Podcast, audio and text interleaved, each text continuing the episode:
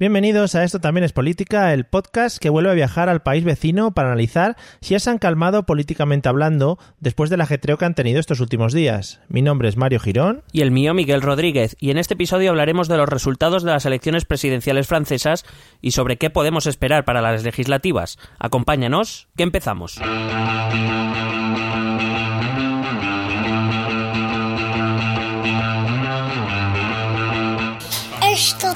Es política.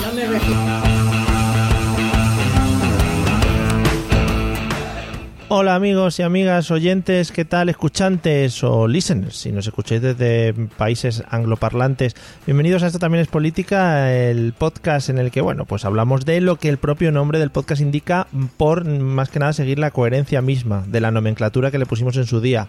¿Qué tal, Miguel? ¿Cómo estás? Eh, ya sabes que, que estoy súper encantado de tu coherencia, o sea, me pareces la, la coherencia personificada y eso me hace ser más coherente a mí también.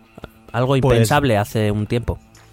Pues viva la coherencia por parte de todos. Eh, creo que es un llamamiento que, bueno, podríamos hacer claramente, alto y claro. Sí. ¡Coherencia!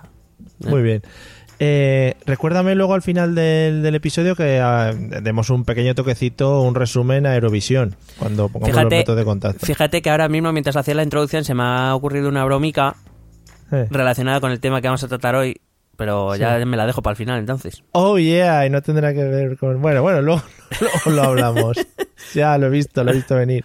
Bueno. Bueno, antes de nada, le he dicho, le he dicho a Miguel que íbamos a hacer una un pequeño llamamiento a todos los oyentes y con tu permiso te voy a robar dos minutos del episodio. ¿Qué te parece? Mm, pero tú a mí no, pero por favor, si te debo la vida, te debo la vida, Claro. Mario, esos dos minutos son tuyos y, y hasta dos y diez segundos si quieres, joder. Y, y hasta el infinito y más allá, que es lo que se lleva ahora.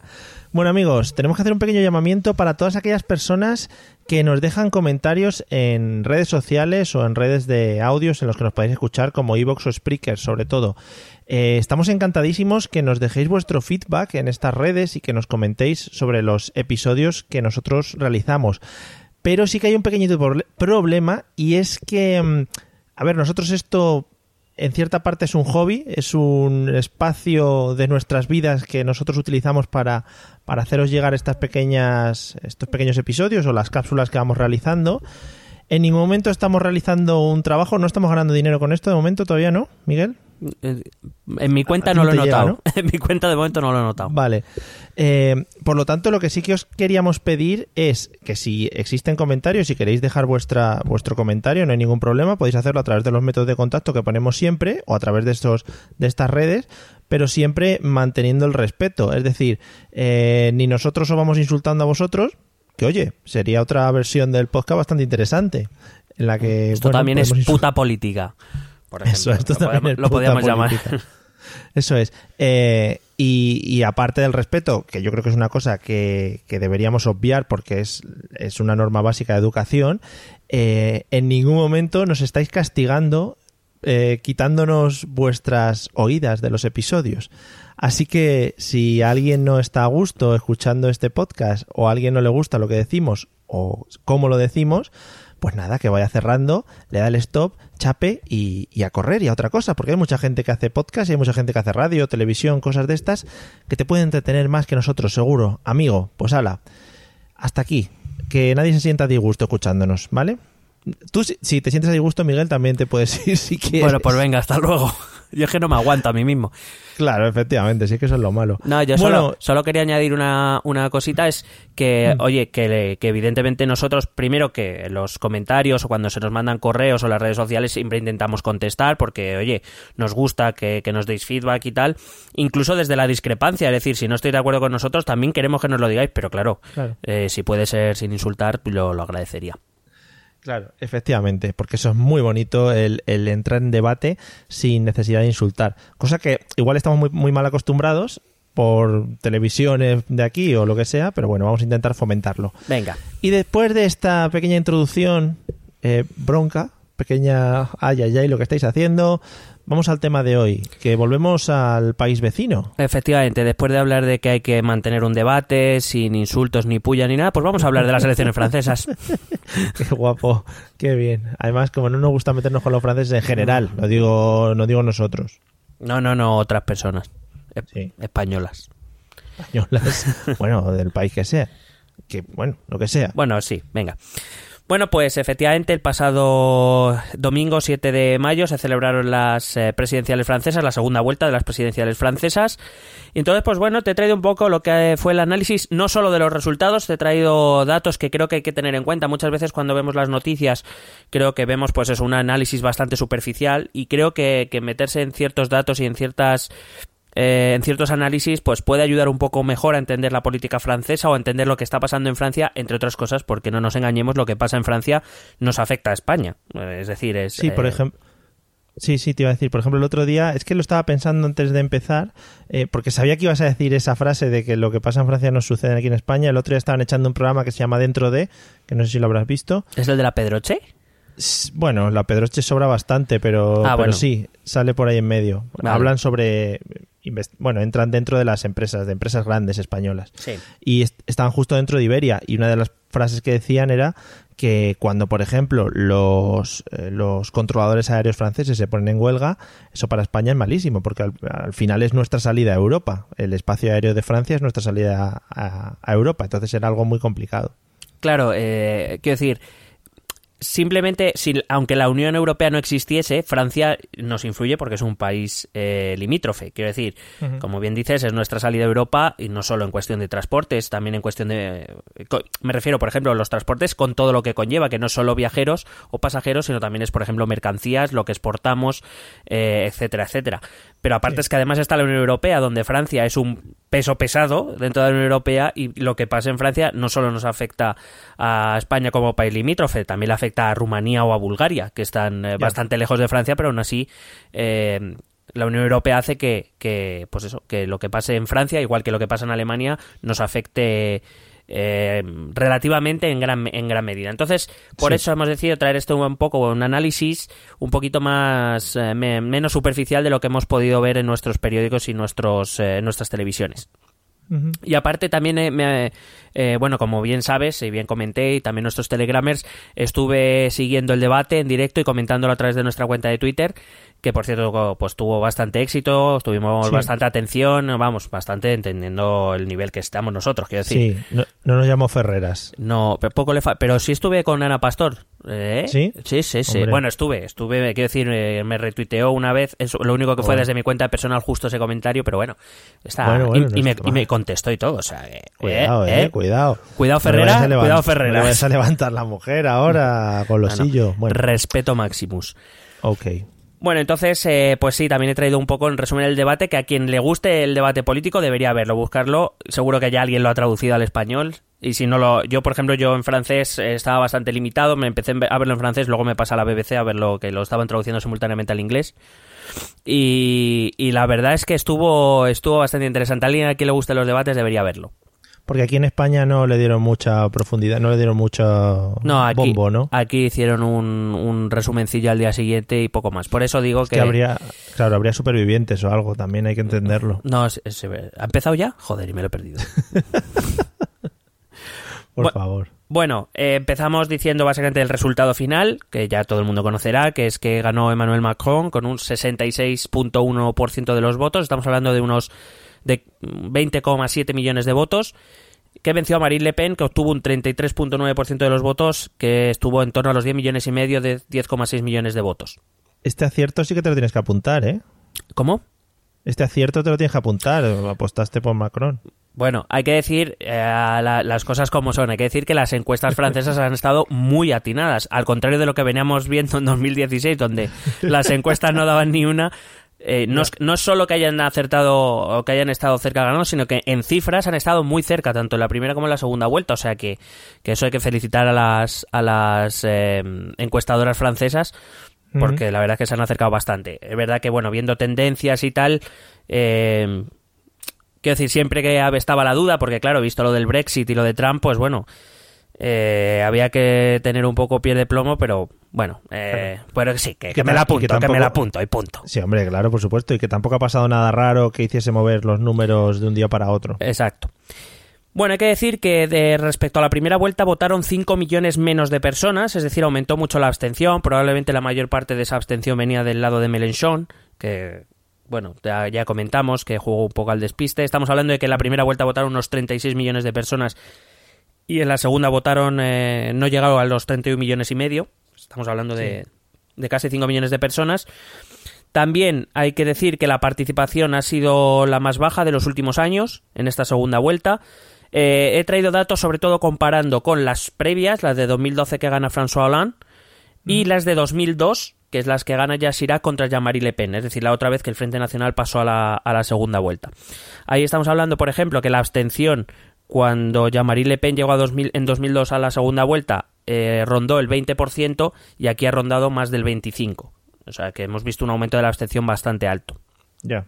Y a todo esto hay que contar que aparte de los eh, 31,4 millones de votos que recaudaron tanto Macron como Le Pen, se, se contaron 3 millones de votos en blanco, también opción eh, preferida por los melenchonistas, y un millón de votos nulos. Es decir, mucha, mucha protesta, mucho voto protesta en, en esta segunda vuelta. Pero bueno, antes Claro, de... to- to- supongo, perdona, supongo que todo esto viene orientado por o motivado por por la cantidad de partidos que entraron en juego en la primera vuelta, ¿no? Eh, sí, claro, pe- pero sobre todo yo creo que este voto protesta viene de, de la zona de Mélenchon. No, no, la, la extrema derecha evidentemente apoyaría, incluso el ala más Sí. conservadora de, de los republicanos del partido de derecha tradicional francesa apoya- apostó por, eh, por Le Pen y el resto apostó por Macron claramente. Creo que, que esa abstención alta viene sobre todo del lado de Mélenchon. Vale. Bueno, por la abstención y el voto protesta me refiero. Eh, pero bueno, eh, quiero analizar rápidamente el debate, que como digo, si a alguien eh, le gusta este tipo de debates, eh, de hecho a mí me pareció bastante mejores que los que los últimos eh, que hemos visto aquí en España, por ejemplo, Hombre, porque tenía más ritmo, tenía y sobre todo ahí se daban, pero bien, o sea, tontería las justas. Claro.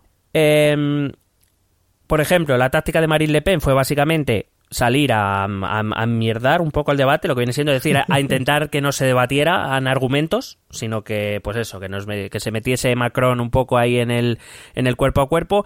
Eh, de hecho, su, su táctica fue muy simple. Su táctica fue coger, dependiendo del bloque, cogía una idea a fuerza, la repetía hasta morir, ¿vale? Y, Sí. mi- y mientras metía, pues, un par de pullitas. eh, y ya está. Eso básicamente era lo que, lo que hacía. No sé cuántas veces dijo que ella era la candidata del pueblo y Macron era la candidata. Bueno, unas veces era el candidato de, de la banca, otro del establishment, otro de la Unión Europea. No sé, era un poco el candidato de todo lo que Marine Le Pen odia. Pues él Sí. era el candidato, mientras ella era siempre la candidata del pueblo. Que sí, repito, me sigue fascinando esta gente que se, que se as- autoasume la figura, ¿no? De ser la voz del pueblo, como si los 80 millones de habitantes de Francia hablasen por su boca, ¿sabes? Este, este, Hombre, también al no haber jueces, ¿no? Que puedan decidir eso, pues dicen, bueno, pues yo ya lo pillo, ese que me dice que no, digo, ah, pues es verdad, tiene usted razón, yo no era. Ah, pues mira, no lo habíamos pensado. Sí, Vamos a poner es jueces para eso. Es así. Eh, y he de decir que Emmanuel Macron me, sorprendió bastante. En, en el debate que hubo, hubo varios debates para la primera vuelta. Uno de ellos fue con los cinco principales, eh, otro fue con los once candidatos. Eh, digamos que Macron había mantenido un perfil bastante, mm, bastante planito. Le Pen había des- destacado mucho porque, porque eso, porque hacía como comentarios bastante altisonantes. Entonces, cuando hay mucha gente, el ruido de Le Pen llama más la atención, ¿no? Macron era bastante más planito.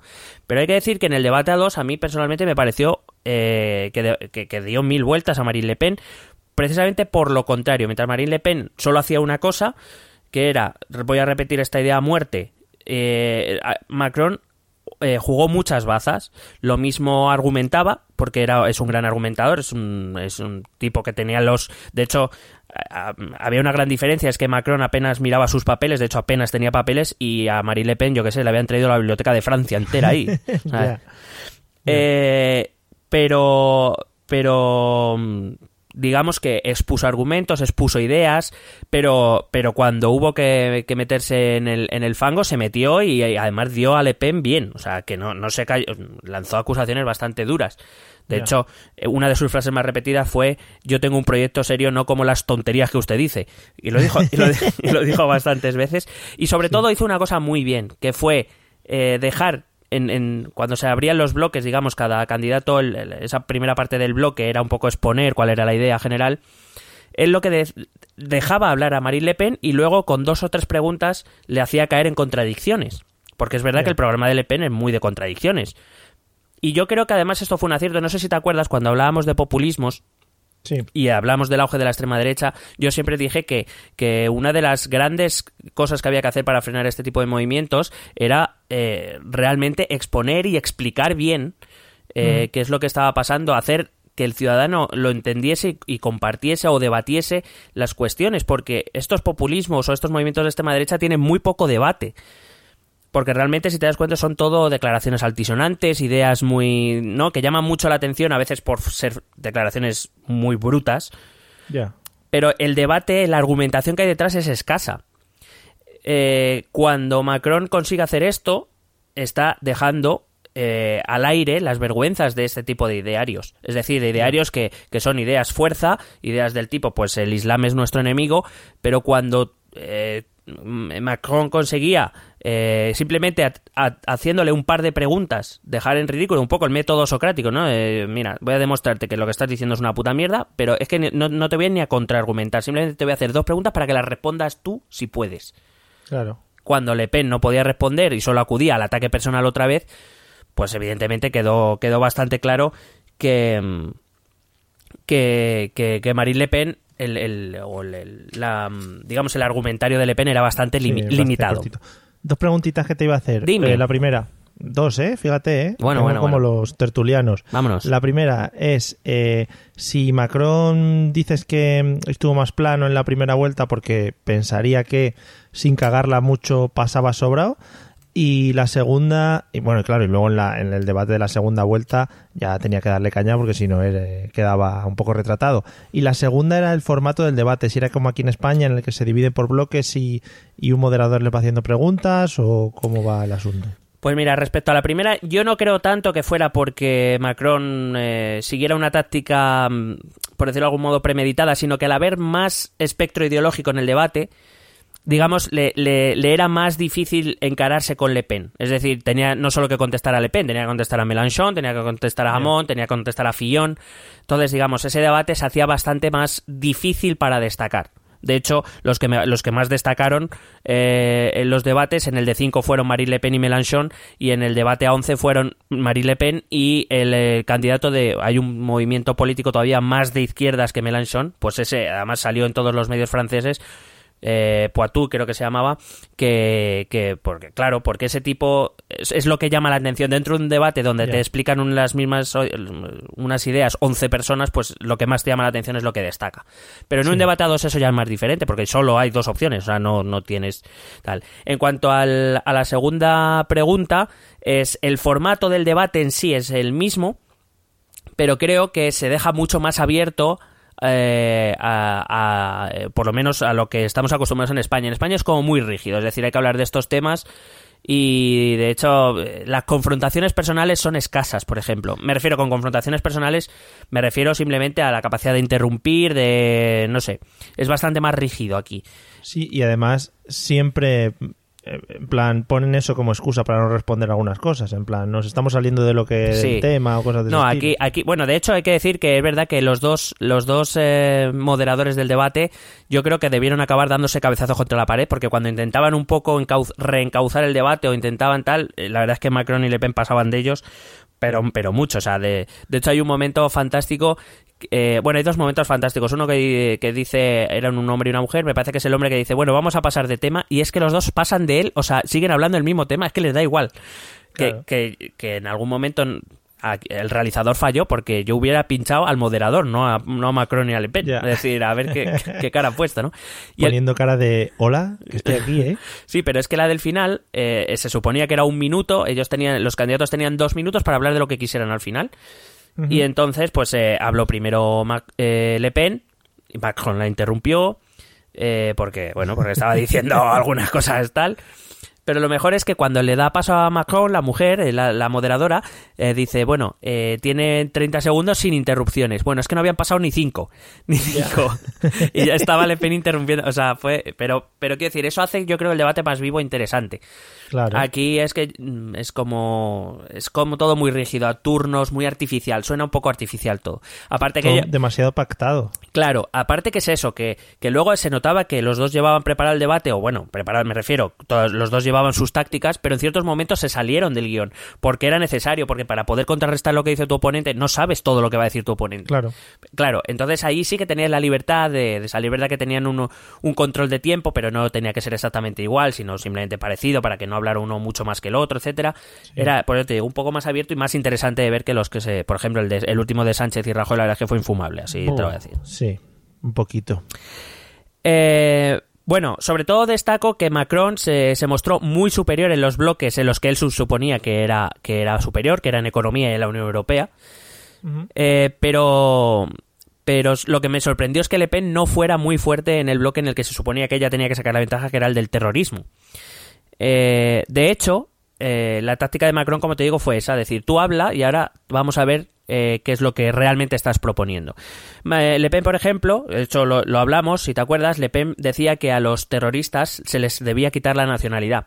A lo que Macron dijo, ya, pero es que no sé si te- se da usted cuenta que los terroristas son suicidas, que le va a dar igual que les quite la... que si su amenaza es no delincan, que, o sea, no se autoexploten porque les voy a quitar la nacionalidad, no sé, no sé si eso tiene mucho sentido. De hecho, Dirán, bueno, pues vam- vamos, vamos a explotarnos pero sin DNI. Ya. es más- que sí, sí, que eso es muy jodido. sí. Por ejemplo, eh, cuando Le Pen atacaba al, al- al islamismo radical, a- decía que iba en contra de los judíos y de los y de los eh, homosexuales y Macron evidentemente siendo muy inteligente le, le dijo esta frase me resulta muy conmovedora su preocupación por los homosexuales y los judíos teniendo en cuenta esto ya lo digo yo teniendo en cuenta que el Frente Nacional es un, un partido en su origen pronazi filonazi o sea que está muy bien eh, Macron preguntó cómo iba a combatir el terrorismo en la frontera. Le Pen dijo que contratando más eh, agentes de aduanas. Macron evidentemente dejó ver que un agente de aduana no está preparado para luchar contra un terrorista. Un agente de aduanas está para la aduana, no para parar terroristas con bombas en el pecho. Quiero decir, Claro. este tipo de, de cosas que Macron hizo, hizo muy bien en el, como digo, en el bloque en el que supuestamente Le Pen era más fuerte. Quiero llamar la atención cuando hablaron del bloque de la UE, la, la, perdón que lo diga así, la parida que soltó Marine Le Pen. Hay que decir que Le Pen sobre la UE y el euro ha cambiado varias veces de posición, creo que esto ya lo hemos tratado también alguna vez. Sí. Principalmente es por dos razones. La principal porque eh, las encuestas ahora mismo son más favorables a quedarse en la UE entre los ciudadanos franceses que, que de salir. Sabes que Le Pen al principio eh, defendía salir de la Unión Europea, ahora defiende intentar modificarla y crear un referéndum, con lo cual suavizó su postura y sobre todo con el euro. Ella quería salir del euro a toda costa y la propuesta que hizo en el debate fue eh, hacer que volviera el franco, digamos, de moneda de uso habitual en Francia, pero Sí. mantenerse en el euro, digamos, para que las empresas pudieran continuar eh, relacionándose con otras empresas europeas a través del euro. Digamos, una, una Sí. moneda física, que sería el franco para los ciudadanos, y una moneda Ah, finan- vale. financiera para, digamos, Sí. para moverse entre bancos, empresas y demás. Que sería Que el- se pudiera hacer un cambio rápido de que sería, claro, capitales. que sin sería, el, eu- que sería el euro, ¿vale? ¿Por qué? Porque vale. hay una encuesta que dice que dos de cada tres franceses no quieren salir, perdón, tres de cada cuatro franceses no quieren salir del euro. Muy Por bien. esto cambia su postura. El problema está en que dijo, además, eso ya se ha hecho. Eh, las empresas francesas usaban el, eh, en los años 90 usaban el franco y el EQ. No sé si te acuerdas del EQ. Sí. El EQ, cuando se decidió en el Tratado de Maastricht que se iba a caminar hacia la Unión Monetaria, el EQ era una unidad de cuenta, no fue nunca una moneda, era una unidad de cuenta, digamos, para equiparar las diferentes monedas nacionales, para ver cómo era su evolución, etcétera, etcétera. Pero era una unidad de cuenta, es decir, tantos francos corresponden a tantos EQs, pero no existen los EQs, no es una moneda, nada está en. Ya. Yo no compro en No. Ni No, vendo no tuvimos ecus. Claro, cuando se decide que la moneda finalmente sea el euro, pero el ecu era una unidad de cuenta. Entonces, decir que, que los franceses ya compraron en francos y en ecus eh, me parece lo que es un poco reflejo de lo que es el nivel de, de, de preparación ¿no? de, de la señora Le Pen. Luego, por cierto, Macron hizo otra cosa muy buena, que fue preguntarle cómo iba a pagar la deuda, en euros o en francos. Claro, hombre, ya cachondeándose. No, no, sí, claro. Por eso digo que en el momento que se encontró con un, con, en un debate en el que había que argumentar y explicar bien las cosas, pues eh, Le Pen se encontró bastante, bastante vacía. Em, Macron, por cierto, que recuerdo es un europeísta convencido, eh, la verdad es que le dio por todos lados. Decía cosas como, le recuerdo que su smartphone está hecho con piezas que se fabrican en otros países de la Unión Europea. Eh, además, fue muy bueno porque le dijo, eh, en un momento dado, Marine Le Pen dijo que ella apostaba porque el euro se quedaba como, como moneda financiera de toda la Unión Europea o de todos los países europeos y que, que luego cada país para moneda física recuperara su moneda. Y fue muy bueno porque Macron le dijo, o sea, que usted va a decidir por todos los países, ¿no? O sea, usted ya ha decidido Claro. que España va a recuperar la peseta, que Alemania va a recuperar el marco porque usted quiere, ¿no? Entonces, ese tipo de cosas que la verdad es que dejaron bastante en ridículo a Marine Le Pen, sobre todo, como digo, en el bloque de la Unión Europea. Eh, luego, eh, para que veáis que en España no somos tan raros, Le Pen echó la culpa de todos los problemas de Francia a Merkel. Lo digo porque eh, a veces pensamos que somos únicos y no somos tan únicos. Yo creo que Angela Merkel está ahí y se la suda todo este tipo de cosas, ¿no? Pues, Oye, que en España dicen que la culpa la tienes tú. Sí, sí, venga. Que en Francia, venga, que, que sí, que sí. Si es Merkel, es como digo, venga, ya sí, sí. Y lo que puedan decir, que ya me da igual. Venga, tira. Ya. Eh, y, por cierto, una de las cosas que Macron por fin se atrevió a decir li- abiertamente que el Frente Nacional y Marine Le Pen, Marine Le Pen eran de extrema derecha. Algo que es que no, no está muy en boga decir que alguien es de extrema derecha o que es fascista porque es como... Se ha usado tantas esa pala- esas palabras para cualquier cosa que ya como que carece de sentido. Entonces ya ni se usa. Decir que alguien es filonazi ya es como, uh, uh, uh, bueno, pues si lo es, lo es. O sea, quiero decir, no, no veo el problema, pero bueno. Bueno, más datos sobre las elecciones. Eh, no debemos olvidar una perspectiva, es que Marine Le Pen ha doblado los votos obtenidos por su padre en 2002. Es decir, en 2002 eh, eh, Jean-Marie Le Pen obtuvo casi 5 millones de votos eh, en la primera vuelta y obtuvo 5 millones y medio en la segunda. Es decir, su ascenso fue muy poquito de la primera a la segunda, Ya. a la segunda vuelta. Es probablemente un, tra- un pequeño trasvase de votos de, de la ala más conservadora del Partido de los Republicanos o de, o de algunos votantes que no hubieran votado en primera vuelta. Y obtuvo 5,5 millones de votos y Marine Le Pen ha obtenido más de 10 y medio, es decir, ha doblado los resultados de su padre. Eso no hay que perderlo de vista. Estamos hablando de que uno de cada tres franceses votó en segunda vuelta a Marine Le Pen. Mm, Hay mucha gente. Claro, es mucha gente. Eh, y además que a Marine Le Pen se le han sumado mucha más gente de la primera a la segunda vuelta de lo que le pasó a su padre. Otra, es la segunda elección presidencial con mayor diferencia entre los dos candidatos de segunda vuelta. La de mayor, te recuerdo que, no sé si te acuerdas que te lo dije, fue precisamente la de Jean-Marie Le Pen, cuando todo el mundo Sí. que no era del Frente Nacional votó a Jacques Chirac. Eh, le ganó por 65 puntos. Esta vez la, la- la ventaja ha sido de, de unos 32, 33 puntos, que ya, me, que ya es ventaja, quiero decir. Pero, eh, pero es, es mayor de lo que se esperaba, menor de lo que se esperaba, o os sorprende que se tenga esa. Se esperaba una diferencia de entre uno- alrededor de unos 25 puntos. O sea, el, el recuento final ha sido superior de lo que se esperaba, pero vamos, se esperaba, se esperaba que fuese a ser la segunda. Lo que pasa Pero es que que, te quiero- no, es, no, no es tanta como la que a lo mejor tú y yo podemos entender que debiera haber sido con un partido de extrema Es- derecha. Eso es lo que te iba a decir, que si el- los 30 puntos de diferencia puede ser algo preocupante, que digas, oye, pues mira, ha tenido un muy buen resultado esta señora. Claro, eh, habrá que ver. Eh, yo siempre digo que con estos partidos de derecha o estos partidos de, de extrema izquierda que están surgiendo en Europa motivados por el descontento, pues eso, que ahora mismo, por ejemplo, Francia tiene cinco años para intentar arreglar al menos las cosas que hagan posible que el Frente Nacional vuelva a bajar el suflé, es decir, que ya no, que no haya tanta gente cabreada. Ya. Pero eso, bueno, a eso habrá que pedirle tiempo. En cualquier caso, repito que, que Marina ha obtenido un tercio de los votos en segunda vuelta, que no es poco. Hola amigo, como siempre, disculpa que te interrumpa. Estás muy pendiente de lo que estamos contando sobre las elecciones de Francia, pero te tengo que contar una cosa muy importante. Para seguir creciendo con este podcast, hace un tiempo iniciamos una campaña en patreon.com para poder sacar cierta financiación, para poder sacar algo de dinerillo. Bueno, estamos ofreciendo una serie de recompensas eh, y una serie de objetivos que queremos alcanzar y la gente puede aportar el dinero que, vea necesario, que crea, o sea, lo que pueda, más que nada. Todo lo que nos, eh, nos aportéis, pues para nosotros será muy bien recibido porque nos va a servir para ampliar el podcast, para llegar a más gente, para publicitarlo, etcétera, etcétera. Así que lo único que tienes que hacer es pasarte por patreon.com barra esto también es política y ahí lo explicamos todo, bueno, pues, claramente lo más claro que hemos podido con nuestra, con nuestra edición. Así que ya sabes, pásate por patreon.com barra esto también es política y ahí pues te explicamos todo. Toda aportación para nosotros será muy bien recibida. Y ahora te dejo que sigas escuchando todo el tema de las elecciones de Francia, porque ojo que a nosotros también nos, nos aplica, ¿eh? Estate muy al loro. eh, he traído aquí los datos de cómo se reparte el voto, cómo se repartió el voto entre Macron y Le Pen por clase social. ¿Vale? Para que entendamos un poco el fenómeno Le Pen.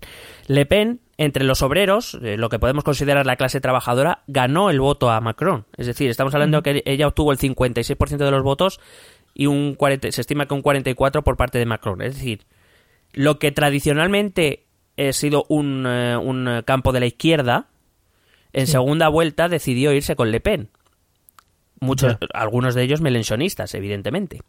Sí, que es llamativo, cuando, cuanto menos. Claro, estamos hablando de que al partido de extrema derecha le vota el obrero, que tradicionalmente suele votar izquierda. Sí. Sin embargo, entre el resto de, clases sociales cotejadas, empleados medios, mandos medios, jubilados y ejecutivos, eh, Macron vence en todas. Vence apurado entre los empleados medios, pero por ejemplo entre los ejecutivos vence un 82-18 o entre los jubilados un 74-26 para que veas que son victorias más contundentes. He traído porque también me ha parecido curioso el reparto del voto por edad.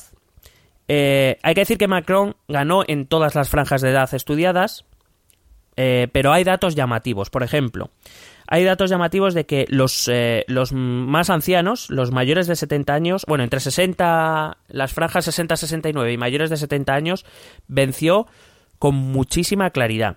Estamos hablando de que entre 60 y 69 fue un 70-30 y entre los mayores de 70 años un 78-22. Eh, diferencias muy amplias, más parecidas a lo que hizo Chirac con Jean-Marie Le Pen que lo que al final ha conseguido. Yo deduzco, deduzco, esto es, eh, supongo que habrá sociólogos que lo podrán explicar mejor, pero bueno, es fácil prever que es esta gente, es la que tiene recuerdos o la que tiene recuerdos vividos de lo que fue la Segunda Guerra Mundial y de la posguerra, es decir, lo que recuerdan lo que la extrema derecha llegó a hacer en un momento dado. Ya. Eh, que son, por decirlo de algún modo, son la generación que no quiere ver ni en pintura la extrema derecha otra vez en, el poder. De todas maneras, eh, ese, mm, ese índice de voto, ese bueno, o que la gente mayor vote de esa manera, aquí en España, por ejemplo, no lo tenemos, ¿no? No se suele hacer, pero eh, ya te digo que los de las, las, encuestas de opinión en Francia están muy evolucionadas. Supongo que las habrá, pero no son muy publicadas. No, no, pero sí, sí, aparte de eso, me refería a que la gente mayor aquí en nuestro país igual sí se orientaría un poco más hacia la derecha, ¿no? Pues, estoy equivocando pues, mucho. Pues a lo mejor aquí sí. Bueno, de hecho aquí el voto, el voto cuando, cuando sí que es verdad que el CIS saca de vez en cuando el voto por edades, en la franja de edades mayores el que gana con toda claridad es el Partido Popular. Y teniendo en cuenta que aquí la extrema derecha, o lo que se podría acercar más a lo que es el Frente Nacional ahora mismo en Francia, siendo una parte muy minoritaria del Partido Popular, pero sí que es verdad que está englobada dentro del Partido Popular. Porque el Partido Popular la verdad es que englobó a casi todas las derechas, incluyendo a, las, a las más conservadoras, es decir, eh, que vuelvo a repetir, es una parte muy minoritaria dentro del Partido Popular, pero sí que existe. Entonces, nuestras generaciones mayores sí que es verdad que son muy conservadoras en líneas generales y por eso la mayoría votan al Partido Popular. Pues muy bien, esa era mi aportación. Correcto, muchas gracias a ti. Nada, a ti, hombre. Eh, Puedes seguir. Eh, hay que decir que entre los más jóvenes, entre 18 y 24 años, también ganó con claridad. De hecho, fue el resultado que más se acercó. Está en un 66-34, muy parecido al resultado final.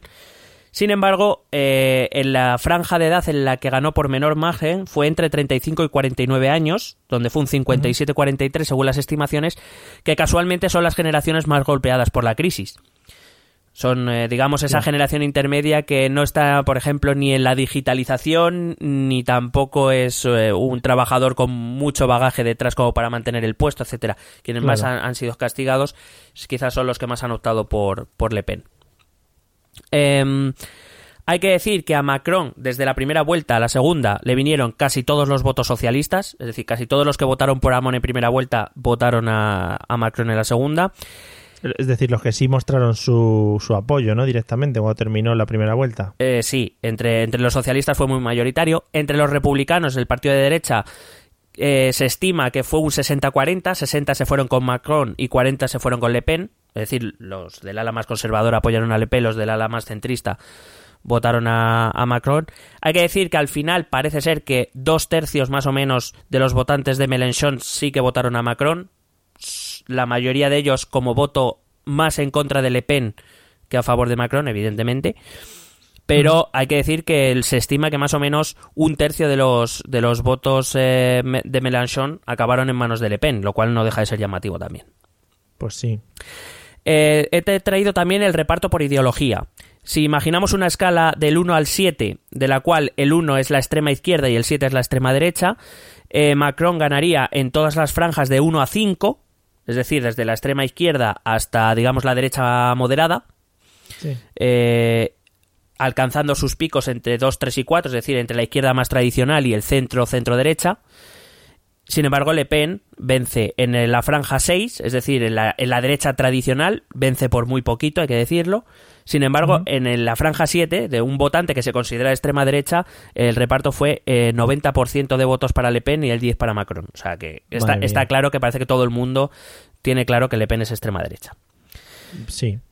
Ahora, hay que tener en cuenta más cosas. La primera, que faltan las legislativas. Parece que aquí en Europa ya, eh, si te das cuenta o en los medios, es como, ah, bueno, ya ha ganado Macron, ya está todo hecho. Y, y- ni mucho menos. Eh, se necesita ver qué pasa en las legislativas. Las legislativas son en junio y habrá que ver si realmente Macron puede gobernar. Porque Macron, como presidente de la República, tiene, eh, mm, digamos, tiene competencias en, eh, sobre todo en asuntos de defensa y en relaciones exteriores, en asuntos exteriores, Sí. pero para cuestiones internas, en muchas ocasiones necesita contar con eh, el apoyo de, con la, la aprobación de la Asamblea, que es, eh, digamos, su Congreso, por decirlo de algún modo. Eso te iba a decir. En las legislativas lo que se elige o lo que se vota es la formación de la asamblea. Correcto. Eh, Claro, entonces, para Que muchas puede ser totalmente contrario al presidente, claro. Es ahí donde, donde, claro, como te digo, parece que ya todo ha pasado porque ha ganado Macron a Le Pen, pero ahora hay que ver si Macron puede gobernar, porque si Macron no puede gobernar, tampoco es que avancemos mucho. Ya. Más que nada porque si Francia se paraliza, pues es un problema para todos, principalmente para Francia, evidentemente. Sí. Pero bueno. Eh, sin embargo, por ejemplo, es un dato que, que sí que me gustó, que me, que, vamos, que, que- que vi por ahí y luego estuve reflexionando y es verdad. Eh, si te das cuenta, eh, los movimientos anti-Unión Europea están avanzando mucho en Europa, Sí. los estamos temiendo mucho, pero al final, si te das cuenta, los gobiernos de los principales países de la Unión Europea son pro-europeos, lo cual no deja de ser, es verdad que es eh, una cierta tranquilidad. Es decir, el gobierno de Alemania es pro-europeo, el de Francia, Macron es pro-europeo, en España, en Portugal o en Italia son pro-europeos, en el Benelux son pro-europeos, o sea, en Austria se venció a la extrema derecha con partidos eh, y gobiernan los partidos pro-europeos, con lo cual aunque sí que es verdad que están avanzando y muy fuertes estos partidos anti-Unión Europea, parece ser, de hecho, las últimas encuestas de Eurostat, para, sabes que Eurostat hace de vez en cuando encuestas cada cierto tiempo para ver el grado de aprobación y de aceptación de la Unión Europea, Sí. es- está volviendo, por ejemplo, a, a sus máximos históricos ahora mismo la aceptación de la Unión Europea. Es decir, cuando la gente que se estaba un poco descontenta o que se sentía un poco así como indiferente con la Unión Europea, el, el hecho de que estos movimientos hayan empezado a surgir con fuerza ha hecho a la gente decir, bueno, bueno, bueno, bueno, vamos a ver. Vale que la Unión Europea no es perfecta, pero mejor que, que venga Marine Le Pen, sí es. Quizá esto puede motivar este, digamos, contento de nuevo general por la Unión Europea.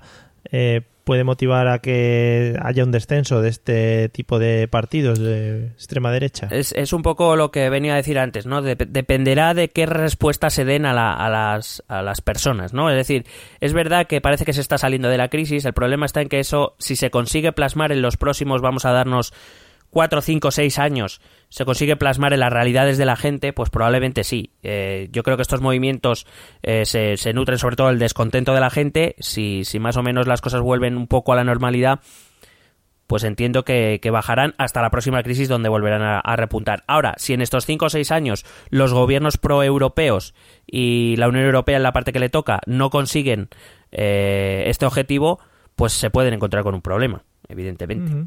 Si todo es como se perciba, si la, Euro- la Unión Europea es un problema o es algo que nos beneficia. Ya. Eh, bueno, hay que decir que es curioso, fue muy curioso que los dos líderes que llegaron a segunda vuelta han, eh, han eh, declarado que van a refundar sus partidos. O sea, son los que Eh, ganan y parece que no les gustan sus partidos. Está muy bien. Muy bonito.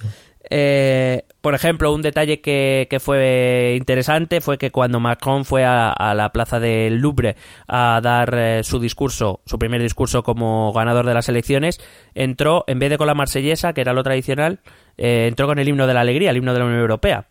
Sí. Se despidió con la marsellesa, evidentemente, pero que, Ujú. que- que llama la atención. Y además también fue un detalle muy inteligente. Normalmente la, la derecha, el, el Republicain, suele eh, celebrar en la Plaza de la Concordia, el Sí. Partido Socialista suele celebrar en la Plaza de la Bastilla, pues él decidió que iba a coger otro sitio, además otro sitio importante de París como fue la Plaza del Louvre.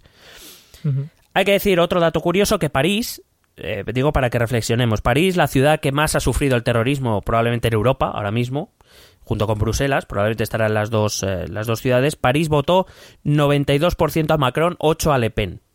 Quiero decir, si quería Le Pen, que procuró mantener ese nivel de tensión y de miedo hacia los atentados, etcétera, pues se ve que París no estaba muy de acuerdo, pese a que, como bien digo, eh, París ha sufrido muchos atentados en los últimos años. Sí. Hay que decir que ya tenemos primer ministro.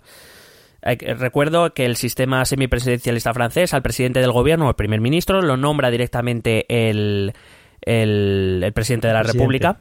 Exacto. Salvo que eh, surjan mayorías distintas en, el, en las legislativas, eh, que entonces el presidente tendría que cambiar de, de primer ministro, pues el primer ministro francés será Edouard Philippe, así, eh, que es un miembro del Partido de los Republicanos, es decir, el centro derecha, pero es del ala más, más moderada, del ala más centrista. Concretamente, bueno, sabes tú que yo defiendo la teoría de que cada partido siempre tiene tres almas, un alma más cerca del centro, un alma más tradicional y un alma más extrema, hacia el otro lado. Pues esta sería del, del, alma más centrista, del alma que encabeza Alain Juppé, Juppé fue uno de los tres que se presentó a las eh, primarias republicanas y que fue derrotado por François Fillon que era del ala más conservadora, o sea que lo que quiere es traerse el voto más moderado del de, de e igualmente eh, se va a traer el voto más moderado de los socialistas. Es decir, lo que ha dejado claro es que Macron quiere gobernar con el ala más moderada, tanto del el ala más centrista de tanto del Partido Socialista como del Partido de los Republicanos. No sé si lo vas a comentar ahora, pero algo pasó por ahí con Manuel Valls, ¿Puede ser? Sí, que a ver cómo lo van a hacer ahora. Porque Manuel Valls dijo que dejaba el Partido Socialista, que se iba a presentar por eh, el, movimiento de, de, Macron, que hasta que él salió elegido se llamaba En Marche y ahora se llama La République en Marche, lo cual es un uh, cambiazo. Sí. Eh, pero claro, según los estatutos del movimiento no va a poder presentarse por, su partido. Entonces dijo Macron que en su circunscripción él no iba a presentar candidato para no obstaculizar a Valls, pero claro, ahora Valls tiene que, no sé, o sea, tiene, tiene que ver si el Partido Socialista le deja presentarse por su circunscripción.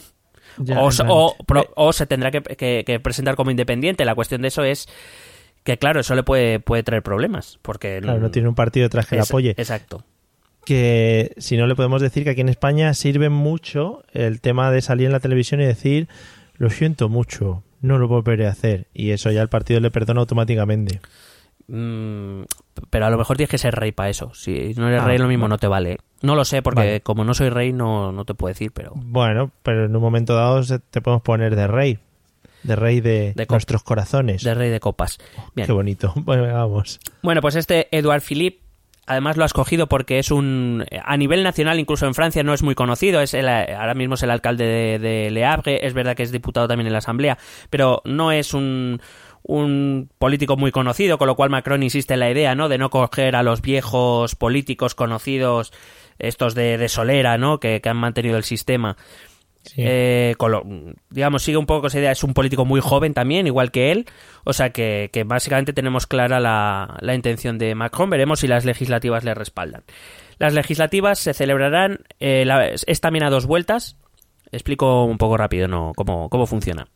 Vale. Eh, son 577 circunscripciones uninominales, es decir, es como en Reino Unido. Hay 577 mini votaciones por territorio. Y hay, lo que pasa es que aquí hay dos vueltas. En la primera, si hay una mayoría absoluta, si un candidato gana con la mayoría de los votos, con un 50% de los votos, automáticamente se queda con el, eh, con el escaño que pertenece a ese territorio. Si no, pasan a una segunda vuelta todos aquellos candidatos que obtienen al menos un 12,5% de los votos. Que lo normal es que se quede entre 2, 3, 4 como muchísimo. Y el que gane en esa segunda vuelta entre los candidatos que han pasado el corte, por decirlo de algún modo, es el que se queda con el escaño. Eh, ya están saliendo las primeras encuestas, hay que decir que no han salido prácticamente encuestas hasta ahora porque evidentemente las encuestas se centraban en las presidenciales, ya están saliendo las primeras. Y, además me hace mucha gracia porque las encuestas, las poquitas encuestas que llegan a España, se empeñan en publicar, y, pase, y va a pasar igual, el próximo 8 de junio, recuerdo que hay elecciones en Reino Unido, eh, pasa igual, aquí llegan las encuestas y nos ponen el porcentaje de votos, como si eso valiera para algo, que no vale para nada, porque, mm. quiero decir, eh, eh, si un partido obtiene el 100% del voto en una región, o sea, en una circunscripción y el cero en otra, en las encuestas sale que ha obtenido el 50%, pero no está diciendo nada, o sea, no está diciendo cuántos escaños consigue, o sea, es absurdo. Pero bueno, en fin. Bueno, que no estamos acostumbrados aquí a pensar antes de poner las noticias. Es verdad, a ver, es verdad que de esas, de esas encuestas también se pueden sacar eh, conclusiones y datos, como he hecho yo. Pero quiero decir, no, no, no hacia el resultado, sino un poquito más ah, hacia, hacia la tendencia. Por ejemplo, dime, dime. Sí, de todas maneras el electorado francés se pasa mucho tiempo votando, ¿no? O sea, sí que tienes que tener cierta implicación para conocer realmente qué estás votando en cada momento. Sí, pero por ejemplo, ellos votan cada cinco años. Vale. O sea, ellos, Bueno, eh, quiero decir, lo que ellos votan muy concentrado, porque es verdad que están, se tiran cu- cuatro meses de campaña electoral, pero ya no les toca hasta 2022. No- nosotros nos hemos tirado un año y medio votando y todavía seguimos en campaña electoral, aunque no haya Sí. elecciones. O sea que no sé qué es peor. sí. Bueno, eh, por ejemplo, datos que he traído respecto a esas encuestas que salen de porcentaje. Eh, Macron obtuvo un 24% en la primera vuelta, digamos, eh, vamos a tomar los datos de la primera vuelta porque es cuando hay competencia entre todos los partidos. Macron obtuvo un 24% de votos en la primera vuelta y según las encuestas, las encuestas que están publicando ahora, el movimiento de la República en Marcha, que es el suyo, que va unido a, un, a otro partido, que son los moderados demócratas, eh, obtendrían un 29%, es decir, subiría en porcentaje de votos respecto a la primera vuelta. Parece que Macron está con- convenciendo a votantes probablemente del eh, Republican más moderados. Fillon, por ejemplo, obtuvo un 20% y su partido más o menos se mantiene, el resto de partidos más o menos se, mantiene- se mantienen igual, eh, pero por ejemplo, excepto Francia Insumisa, que Mélenchon obtuvo un 19.4 y según estas encuestas le están dando un 14. Veremos la evolución si no le pasaría, si no va a pasar lo mismo que pasó en las primeras, que empezó con un 13-14 y acabó en un 19. En cualquier caso, la proyección de escaños que se están haciendo con estas primeras encuestas, bueno, para empezar, primero es pronto, ya lo avisamos, es pronto, se, se manejan horquillas muy amplias todavía, pero bueno, vienen a hablar de que las elecciones, eh, o sea, que el, el partido que más escaños puede obtener puede ser el de Macron, algo que no estaba previsto, porque todo el mundo decía, con razón, quiero decir, que Macron, evidentemente, bueno, por su personalidad, en una elección que es personalista, que se elige a un presidente, no se elige un partido, etcétera, pues bueno, Macron puede encandilar, ¿no? Un poco puede llamar la atención y ganarse el voto, pero que en las legislativas se va a ser diferente porque, claro, su, no tiene un partido, eh, bueno, tiene prácticamente un movimiento político, casi no es ni un partido, que tiene ya muy poco tiempo, sus candidatos son poco conocidos, etcétera, ¿no? Sin embargo, parece que, según las primeras encuestas, eh, se está manejando de que se podría quedar no muy lejos de la mayoría absoluta. Recuerdo, la mayoría absoluta estaría en 289 escaños. Eh, se manejan horquillas de entre 249 y 286. Es decir, aun en, en el arco más, menos favorable, en torno a los 250, vamos a poner, no se quedan muy lejos de la de la mayoría absoluta, con lo cual, cuidado que la gobernabilidad en ese caso sí que sería bastante, no voy a decir sencilla, porque se, te- se tendría que poner de acuerdo con el Partido Socialista y si no le hiciera falta, por eso ha cogido a, este, pri- este primer ministro para entenderse con el ala más moderada de los republicanos. Pero me refiero que, que todo el mundo esperaba, o esperábamos incluso yo, que, que podía tener problemas en las legislativas. Cuidado que puede salir muy reforzado. Que quizá también se piense cuando vas a votar para esta otra parte, digamos, de la, de la elección, se piense en, bueno, pues vamos, ya que hemos elegido a este presidente de la República, vamos a darle confianza para que pueda legislar, ¿no? Pudiera ser, pudiera ser. y le- y además eso sería a costa de la izquierda, he de decir, ¿eh? Ujú. Por eso Bueno. hay que ver también cómo es la elección de este hombre, que, que no deja de ser un moderado, o sea, bastante centrista, pero no deja de ser un conservador. Habrá que ver cómo, cómo afecta esto. En cualquier caso, por ejemplo, el Republican seguiría teniendo bastante fuerza dentro del Parlamento, pero lo que ha quedado claro es que Macron no quiere contar con todos los, no quiere depender de los republicanos exclusivamente y por eso solo quiere atraerse al ala más moderada. Por eso nombra a Philippe y no nombra, pues yo que sé, por ejemplo, a, a Fillon, por ejemplo. Ya. Luego los socialistas se meten en una hostia de campeonato. Se están manejando horquillas sí de entre es- 28 y 43. Eso sí que es un, bueno, un eh, resumen estadístico claro, Sí, ¿no? sí. Hostia de campeonato. Pero cuidado que para mí, desde mi punto de vista, lo que le pasa al Frente Nacional y, al, eh, y a la Francia insumisa de Mélenchon son también hostias de campeonato. Es decir, eh, Frente Nacional, cuya candidata llega a segunda vuelta, o eh, estaría, se está manejando unos arcos de entre 15 y 25 diputados. Estamos hablando de 15 y 25 entre, de 577, es decir, va a tener fuerza nula. Ya que van a pintar poco, sí. Claro. Y en el Frente de Izquierdas de Melanchón, que alcanzó, que casi consiguió los mismos votos que Fillón, que los republicanos, recuerdo, los republicanos se está manejando una horquilla de en torno a los 200 210 escaños, eh, ese Frente de Izquierdas, según los primeros sondeos, está entre 6 y 8. Ya. O sea, también fuerza nula. O sea, no, no, no, no van a poder hacer nada. Entonces, lo que en principio, a ver, todavía quedan bastantes semanas. Recuerdo que son el 11 y el 18 de junio las legislativas, todavía quedan semanas. Habrá que ver la evolución de- del voto. Evidentemente esto se modificará, pero para ser las primeras encuestas me parece que hay muchas o sea, mu- muy buenas noticias para, para Macron, la verdad. Sí. Y bueno, este ha sido mi análisis. Oye, pues muy bien, porque así ya nos enfrentamos un poquito con información a todo lo que va a venir y sobre todo a mí me resulta muy interesante el conocer cómo se realiza este tipo de elecciones que al final son muy diferentes de las nuestras y qué implica cada una de las votaciones a las que se van a enfrentar nuestros hermanos franceses por el norte. Sí, además es- está bien en la línea de lo que dices, ¿no? Está bien conocer que hay otros sistemas electorales, porque, eh, bueno, no sé si lo explicábamos, yo lo he dicho siempre, el sistema electoral perfecto no existe, pero bueno, que cuando muchas Sí. veces nos quejamos de nuestro sistema electoral, pues eh, también está bien conocer otros y ver que no todos son perfectos. O sea, por ejemplo, ya te digo que que mm, en este sistema electoral francés, pues Le Pen podía haber ganado la, podía haber sido presidenta de la República y no tener una mayoría, aunque no tenga una mayoría que la que la digamos que la mm, es que Que me la sale- apoye, sí, que- que la apoye, eso, es que me salía la palabra inglesa, no sé por qué. Eh, bueno, ya sabemos tu bilingüismo. Sí, gracias. Eh, entonces, eh, claro, cada sistema tiene sus pros y tiene sus contras y está bien que los conozcamos todos, lo digo para que cuando, cuando cabreados pidamos el cambio del sistema electoral, pues veamos, veamos por qué lo vamos. Sí. Bueno, aquí nos quejaríamos mucho porque habría que votar demasiado y cuando no, pues no, pues Pues esas sí. cosas que tenemos aquí los españoles. Pero fíjate que yo creo que en el fondo pasa, nos pasa casi todos los países. Si votamos Sí, ¿no? porque votamos y no porque no. Y cuando es representativo, o sea, cuando es proporcional porque es ingobernable y cuando es mayoritario porque no se representa. Bueno, pues oiga, es que todo a la vez no puede ser. Pues muy bien. Y que se calle la boca ya. Ya, hostia, ya. Amigos, vamos a escuchar los métodos de contacto y recordemos lo que he dicho al principio, que no me quiero enfadar, ¿vale? Escucharlos. ¿Quieres preguntarnos algo? ¿Proponernos algún tema? ¿Exponernos tu opinión? Ponte en contacto con nosotros. Es muy fácil. Envíanos un correo electrónico a esta dirección. Esto también es política.gmail.com. También puedes escribirnos en nuestra página de Facebook. Esto también es política. O en nuestra cuenta de Twitter, arroba etepolítica. O si lo prefieres, visita nuestro blog. Esto también es política.wordpress.com. Recuerda que puedes suscribirte a nuestro canal de YouTube. Y si quieres charlar con nosotros directamente, únete a nuestro grupo de Telegram. Busca el enlace en nuestras redes sociales. Porque tú también formas parte de Esto también es política.